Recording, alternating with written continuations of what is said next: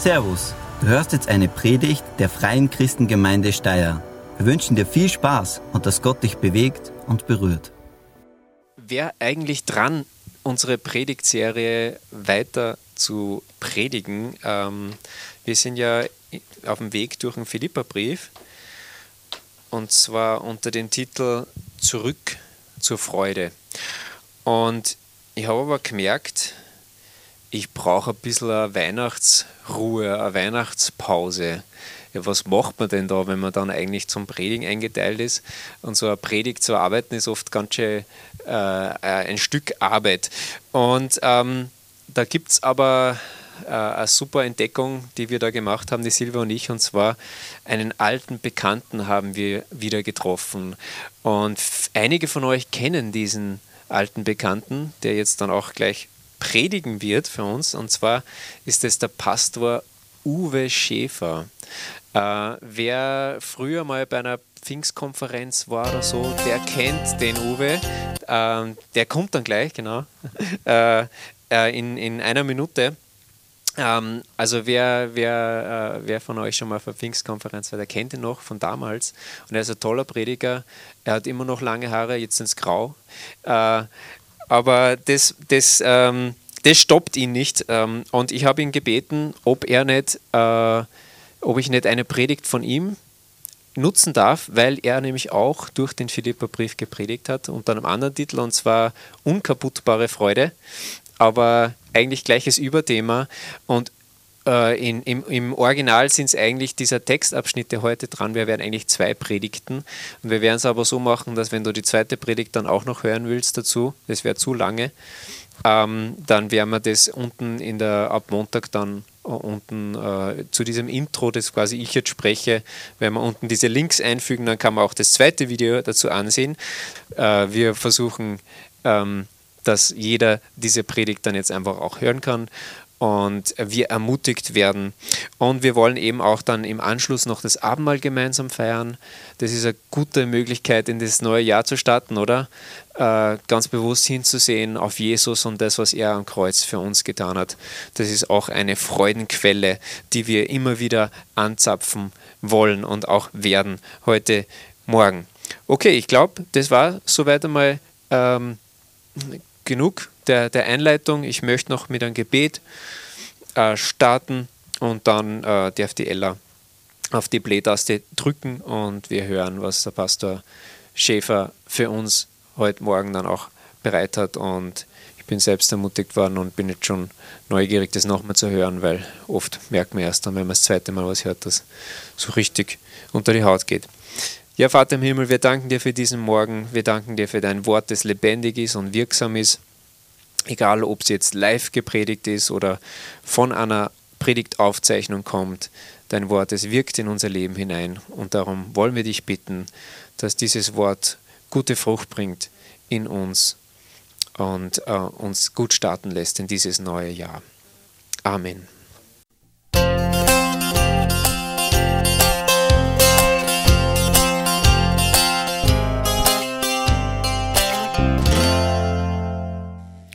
Und weiter geht's mit unserer Predigtreihe Unkaputtbare Freude. Wir gehen zusammen durch den Philipperbrief. Heute der achte Teil und der Untertitel ist Die neuen Ziele radikal verfolgen. Wir sprachen letzte Woche darüber, dass Paulus ja in seiner alten Religiosität einiges erreicht hatte und sehr viel Grund hatte, stolz zu sein. Er war Theologe, er hatte studiert, er war über die Maßen engagiert, auch die Gemeinde zu verfolgen und diente Gott so, wie er dachte, dass es richtig sei. Und dann kam diese totale Lebenswende äh, und ähm, er gab das alles auf. Wir sprachen über die Lebensbuchhaltung. Für die neuen Ziele die er in Christus gefunden hat, gab er alle alten Ziele komplett auf.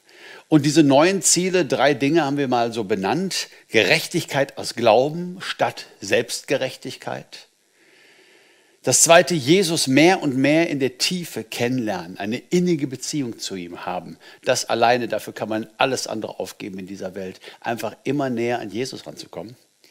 Und das dritte, ist eine völlige Identifikation mit dem Erlösungswerk Jesu, mit seinem Tod, mit seiner Auferstehung. Ich bin in ihm und alles, was er ist, das ist er auch für mich und wir sind eins gemacht. So, das sind Ziele, die neue Ziele für den neuen Menschen und die sollen radikal verfolgt werden.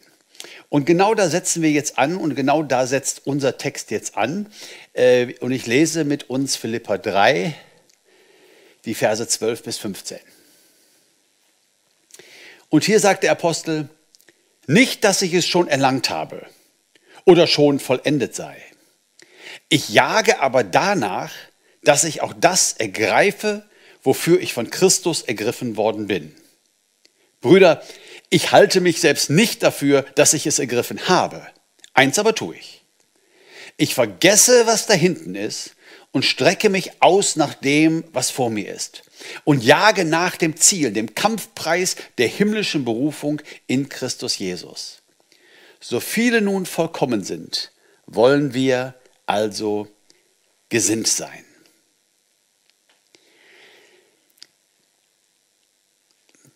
Paulus sagt, ich bin noch nicht vollkommen, ich bin noch nicht da, aber diese neuen Ziele, die Christus mir gesteckt hat, diese neuen Ziele, die will ich radikal verfolgen. Und er gebraucht hier ein sehr schönes Wortspiel, äh, wie ich finde, nämlich er sagt, ich will etwas ergreifen.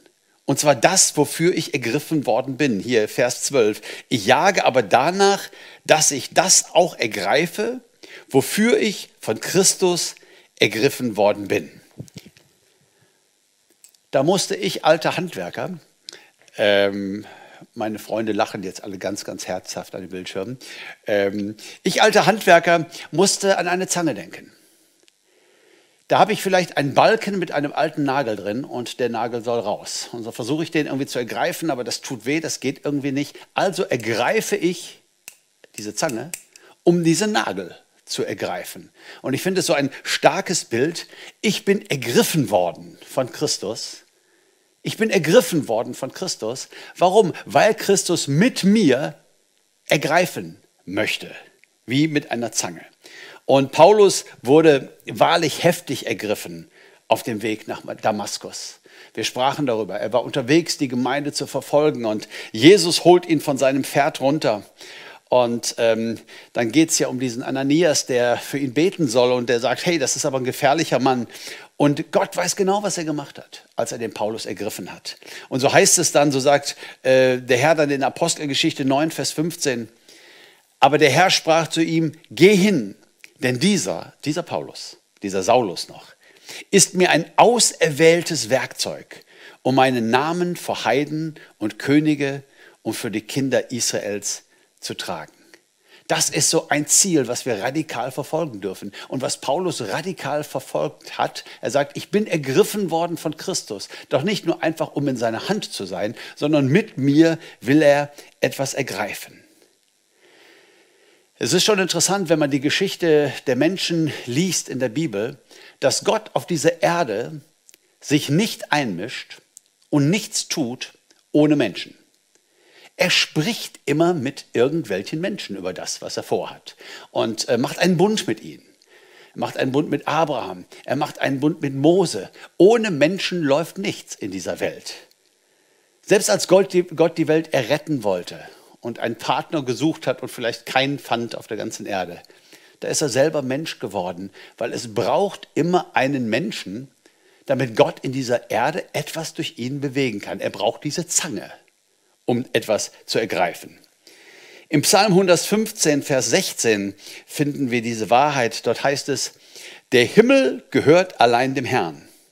Die Erde aber hat er den Menschen anvertraut. Und daran hält sich Gott. Das ist, was Gott getan hat, ganz am Anfang, als er den Menschen äh, schuf. Er gab ihm Autorität über diese Erde. Und wenn Gott etwas tun möchte auf dieser Erde, dann möchte er es durch Menschen tun. Und Gott will durch dich Dinge oder Situationen oder Menschen ergreifen. Oder jemand, der arm ist, zu helfen. Oder ähm, für Gerechtigkeit einzustehen. Es gibt so viel. Gott hat dich berufen. Er möchte mit dir zupacken in dieser Welt. Und jeder einzelne von uns hat eine Berufung. Es ist so wunderschön, in seiner Hand zu sein. Niemand wird sie aus meiner Hand reißen. Ich kombiniere mal mit einer anderen Bibelstelle. He's got the whole world in his hand. He's got you and me, brother, in his hand. Aber er hat uns in der Hand auch wie eine Zange. Wir sind ergriffen, um zu ergreifen. Wir alle haben eine Berufung. Wir wurden von Jesus ergriffen durch unsere Wiedergeburt. Doch wir dürfen auch immer wieder neu ergriffen werden, so in seiner Hand sein. Ich denke wieder an Weinstock und Rebe, dieses, diese Einheit mit dem Herrn. Er möchte nicht, dass wir irgendwie für ihn arbeiten. Er sagt nicht, Kinders, ich habe so viel für euch getan, jetzt tut mal ein Werk für mich auf Erden. Guckt mal, dass er mal irgendwas Gutes da auf die Reihe kriegt. Nein, nein, er möchte uns an die Hand nehmen. Er möchte durch uns etwas erreichen. Das finde ich schon wirklich, wirklich stark von Jesus ergriffen und dann immer mehr mit ihm eins werden. Bei so einer Zange gibt es ja verschiedene Dinge. Ich kenne mich da nicht so aus. Aber ich habe schon mal festgestellt, wenn ich so ganz billige Werkzeuge kaufe, ähm, dass ich das oft bereut habe, die muss schon gut in der Hand liegen. Wenn ich also so richtig was damit bewegen will, dann muss sie gut in der Hand liegen. Und ich sah, dass die Elberfelder die unrevidierte, etwas abweichend übersetzt, aber durchaus auch richtig und eine Übersetzungsvariante. Die Elberfelder übersetzt diesen zwölften Vers, ich jage ihm aber nach, ob ich es auch ergreifen möge, indem ich auch von Christo ergriffen bin. Indem. Die Schlachter hatte gesagt, ich will das ergreifen, wofür ich ergriffen worden bin. Wofür erklärt den Zweck? Was ist meine Berufung? Was möchte Gott durch mich tun? Gute Übersetzung und eine gute Frage, eine gute Zielsetzung. Aber in dem, das nennt eine Vorbedingung. Nur der, der ergriffen ist, kann auch diese Ziele ergreifen. Wir dürfen immer wieder neu ergriffen sein von ihm eben auch durch Gebet, durch Wort Gottes, durch Gemeinschaft, durch Anbetung, durch all diese wichtigen Dinge. Das sind immer wieder Dinge, durch die Gott uns neu ergreift. Auch jetzt gerade in diesem Gottesdienst, vielleicht jetzt in dieser Predigt, greift Gott immer wieder neu nach unseren Herzen. Je mehr wir ergriffen sind von ihm, je besser liegen wir in seiner Hand, desto mehr kann er mit uns dann auch ergreifen. Jeder von euch da draußen, jeder von uns hier drin, wir alle haben eine Berufung am Arbeitsplatz. Du bist nicht zufällig da, wo du bist. In der Schule, auf der Uni, ähm, in der Nachbarschaft, im Elternbeirat des Kindergartens oder der Schule. Gott möchte durch dich Situationen in den Griff kriegen. Das ist unsere Berufung. Und je mehr wir ergriffen sind, desto mehr kann Gott durch uns ergreifen.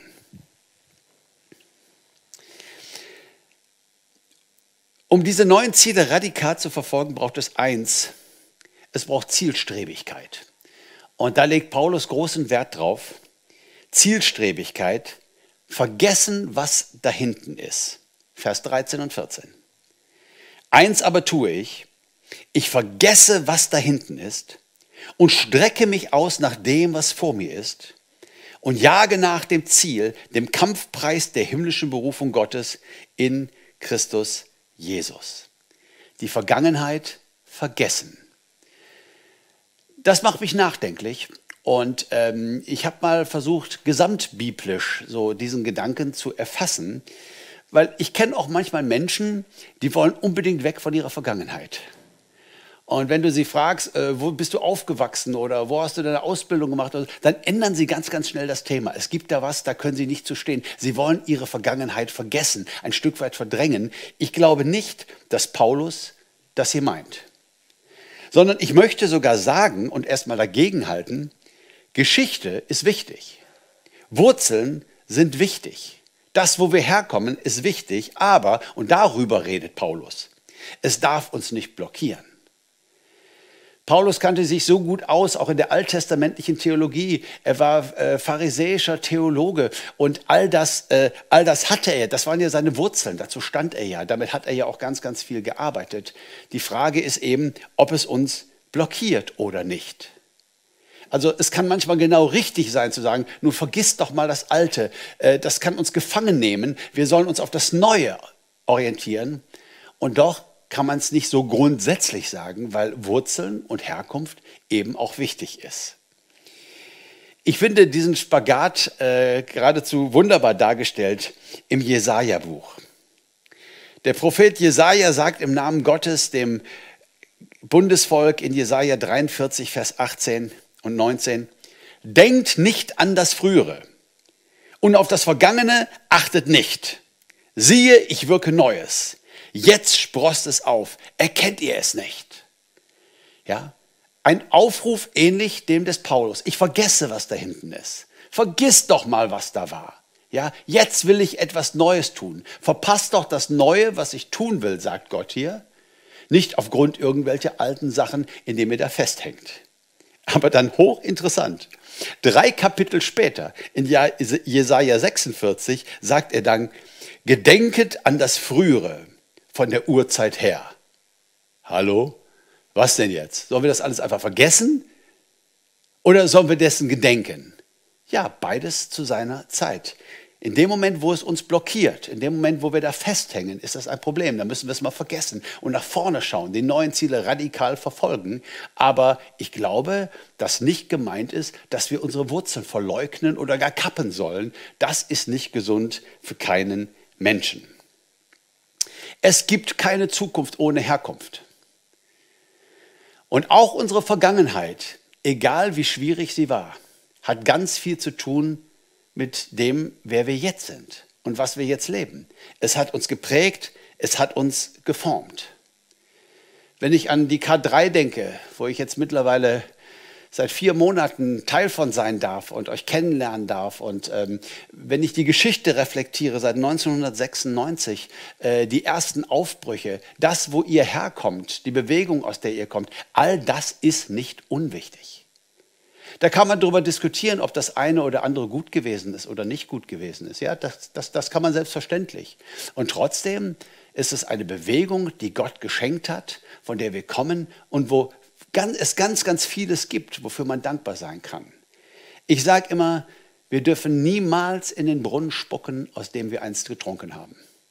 Und wer weiß, wann wir noch daraus trinken werden. Wer seine Wurzeln verleugnet, ist kein gesunder Mensch, sondern all das sind wir als Gemeinde, als das, all das ist auch jeder Einzelne, vielleicht auch die dazugekommen sind mit unterschiedlichen Wurzeln. All das ist wichtig und soll niemals verleugnet werden. Keine Zukunft ohne Herkunft. Wir müssen unsere Wurzeln ehren, aber wir dürfen nicht davon gefangen werden. Mose am Ende seines Weges mit diesem Volk, als er nochmal alles rekapituliert, was sie so erlebt haben und was Gott ihnen gezeigt haben und wo sie versagt haben und was sie daraus gelernt haben, sagt in 5. Mose 8, Vers 2, und du sollst an den ganzen Weg gedenken, durch den der Herr dein Gott dich geführt hat, diese 40 Jahre lang in der Wüste. Gedenken ist Teil unseres Glaubens. Jedes Mal, wenn wir Abendmahl feiern, dann gedenken wir. Also Paulus hat nicht eine Sicht, die sagt, das Vergangene ist alles negativ, muss verdrängt werden, muss nur vorne zählt. Nein, überhaupt nicht. Sondern ich glaube, wovor Paulus warnt und was er sagen will, ist Gefangenheit in der Vergangenheit, ist das Grab der Zielstrebigkeit. Gefangenheit in der Vergangenheit ist das Grab der Zielstrebigkeit. Diese Zielstrebigkeit, ähm, die holen wir aus der Zukunft, indem wir uns auf die neuen Ziele fokussieren, indem wir die neuen Ziele radikal verfolgen, aber ohne unsere Vergangenheit zu verleugnen. Wir lassen uns nicht davon gefangen nehmen, aber wir haben ja auch ein Erbe darin. Also ihr merkt, hier gibt es eine Wahrheitsspannung und hier gibt es ein Abwägen und es gibt hier eine Ausgewogenheit. Manches Mal sind Leute in der Vergangenheit wirklich gefangen. Irgendein Versagen, sie haben etwas versucht. Ja, ein Mensch hat vielleicht mal versucht, gedacht, ich habe eine Berufung, in der Gemeinde im Lobpreis zu singen. Oh Mann, und an dem Sonntag war der Monitor ausgefallen und es war so schief und er hat Leute lachen sehen und er war sich so sicher, das war seine Berufung und zu Hause und in der Badewanne klappt es ja auch so super. Aber diese eine traumatische Erfahrung und er hat sie aufgegeben, diese Berufung, die mal sein Traum war, die doch Gott in sein Herz gelegt hat. Das ist so schade. Ja, dass weil wir mal versagt haben oder weil wir mal gescheitert sind, wir in der Vergangenheit festhängen. Und das Beispiel mit dem Schiefsingen ist ja ein harmloses. Ich kenne Leute, die waren so gut unterwegs mit Gott und berufen, sein Wort zu verkünden und sind vielleicht auch in ihrer Ehe gescheitert oder haben schlimme Dinge erlebt und machen nun gar nichts mehr, sitzen irgendwie am Rand und sagen, naja, ich bin ja gescheitert, gefangen in der Vergangenheit. Und ich glaube, das möchte Gott nicht. Er möchte, dass wir die Ziele, die er uns setzt, radikal verfolgen. Dass wir nicht gefangen bleiben, auch durch Enttäuschungen oder durch Verletzungen der Vergangenheit. Oder auch, was uns auch gefangen nehmen kann in der Vergangenheit, sind Erfolge. Damals, als der Herr so wunderbar gewirkt hat. Damals, als sich die vielen Menschen bekehrt haben. Damals in dieser Phase. Und ähm, dann wird das so glorifiziert. Und auch das kann eine Gefangenheit in der Vergangenheit sein. Ja? Die Zukunft ist immer vorne. Und wie Jesaja sagte, Gott möchte etwas Neues tun. Manchmal macht es ganz viel Sinn, auch die Vergangenheit aufzuarbeiten, um nicht von ihr gefangen zu sein. Das, dabei helfen manchmal Gespräche. Vielleicht gibt es da Dinge in Ordnung zu bringen. Wir werden einfach nicht glücklich. Wir kommen einfach nicht auf einen guten Weg, weil es gibt ein paar Dinge, die wir in Ordnung bringen könnten und äh, würden auch für die Zukunft ganz, ganz viel Gewinn davon haben. Oder es gibt Vergebung, die wir noch nicht geschafft haben. Da ist noch eine Verbitterung, ein Hass auf einen Menschen, der uns wirklich Schlimmes angetan hat. Ja, ich weiß. Ich weiß, es ist nicht einfach. Und wir müssen manchmal zurück und etwas aufarbeiten, vergeben können. Oder eine Situation akzeptieren in der Vergangenheit. Sie war so. Sie war so. Das wird sich niemals ändern. Aber ähm, ich will das Beste jetzt daraus ziehen. Wir müssen Dinge bewältigen. Das ist wichtig ja, für den einen oder anderen mehr oder weniger die Vergangenheit aufzuarbeiten, bevor wir sie loslassen können. Aber bitte hier eine kleine Warnung. Nicht darin stecken bleiben. Das ist manchmal meine Angst und ich habe das auch erlebt, dass Leute, die viel darüber redeten, ja, und meine Kindheit war so schlimm und dies und jenes habe ich erlebt und Missbrauch erlebt. Ich muss dringend meine Vergangenheit aufarbeiten. Alles richtig, aber bitte nicht darin stecken bleiben. Bitte nicht darin gefangen bleiben und in diese ewige Opferrolle kommen. In meinem Leben war früher alles so schlimm und deshalb bin ich heute so. Und da lässt sich dann auch nichts mehr daran ändern. Das blockiert wieder unsere Zukunft. Also Vergangenheit, nein, was habe ich gesagt? Gefangenheit in der Vergangenheit ist das Grab der Zielstrebigkeit. Wir verleugnen nicht unsere Wurzeln, nein, wir sind dankbar. Wir sind dankbar. Und sie sind ja auch ein, ein, ein, ein Indikator für unsere Zukunft. In welche Richtung führt uns Gott? Wo kommen wir her? Wo sind wir jetzt? Was empfinden wir? In welche Richtung geht das weiter? Ich würde mal sagen, und das ist vielleicht ein ganz hilfreiches Bild, wir sollten das machen wie beim Autofahren. Wenn du in deinem Rückspiegel im Auto hinter dir, wenn du jetzt ein männlicher Autofahrer bist, vielleicht eine hübsche junge Dame siehst, dann solltest du ganz, ganz schnell dich daran erinnern, dass du jetzt da bist, um Auto zu fahren und nach vorne gucken. Wenn du eine junge Dame bist, könnte es ja auch ein junger Mann sein. Ja? Nein, nein, beim Autofahren ist es schon wichtig, dass unser Hauptaugenmerk immer wieder nach vorne geht. Und trotzdem sind die Spiegel wichtig. Trotzdem wollen wir rücksichtsvoll fahren. Das bedeutet, dass wir auch in die Spiegel gucken. Die Hauptaufmerksamkeit geht immer nach vorne, aber zwischendurch gucken wir auch immer wieder mal, wo kommen wir her und was passiert da ähm, und haben diesen Blick nach hinten. Ich finde, wenn wir ungefähr so viel nach vorne gucken und so viel nach hinten, dann sind wir rücksichtsvoll unterwegs, aber leidenschaftlich die neuen Ziele zu verfolgen. Und das ist ganz, ganz gut, das ist ganz, ganz wichtig. Davon spricht Paulus. Nicht die Vergangenheit verdrängen oder verleugnen, aber sich nicht von ihr gefangen nehmen zu lassen. Ich glaube, das ist, worum es geht, wenn wir unsere neuen Ziele, unsere Berufung radikal verfolgen wollen. Und dann endet er mit einem Gedanken, und damit komme ich auch auf die Zielgerade. Ergriffenheit, hier ist nochmal die Zange, Ergriffenheit und Zielstrebigkeit sind die Schlüssel der Vollkommenheit. Paulus sagt in Vers 15, endet seine Gedanken hiermit, so viele nun vollkommen sind, wollen wir also gesinnt sein. Wenn man diesen Text liest, kann man erstmal irritiert sein und vielleicht sagen, äh, vollkommen, wieso vollkommen, Uwe? Wir sind doch erst im Himmel vollkommen, um Gottes Willen. Das macht ja jetzt schon wieder Druck, wir sind doch nicht vollkommen. Das ist auch gar nicht, was Paulus meint. Er hat ja gerade gesagt, nicht, dass ich es schon habe, nicht, dass ich schon vollkommen sei, ich jage danach. Jetzt sagt er aber, die, die so denken, die, die so drauf sind, die, die so unterwegs sind, die sind auf eine Weise vollkommen. Interessant. Die biblische Definition von Vollkommenheit ist nicht unbedingt perfekt. Also das eine ist lateinisch, das andere ist deutsch und es meint genau dasselbe. Aber ich bin dankbar, dass ich diese beiden Worte zur, zur, zur, zur ähm, Auswahl habe. Ich strebe nach Vollkommenheit, aber ich will kein Perfektionist sein. Perfekt bedeutet irgendwie nicht mehr steigungsfähig. Vollkommen bedeutet das nicht. Ich sage mal, wenn sich ein kleines Baby, ein Jahr alt, so unfassbar süß wie sie sind, es ist Sonntagnachmittag, Oma und Opa sind wieder zu Besuch, es ist eine wunderbare Atmosphäre. Was macht dieses kleine Baby?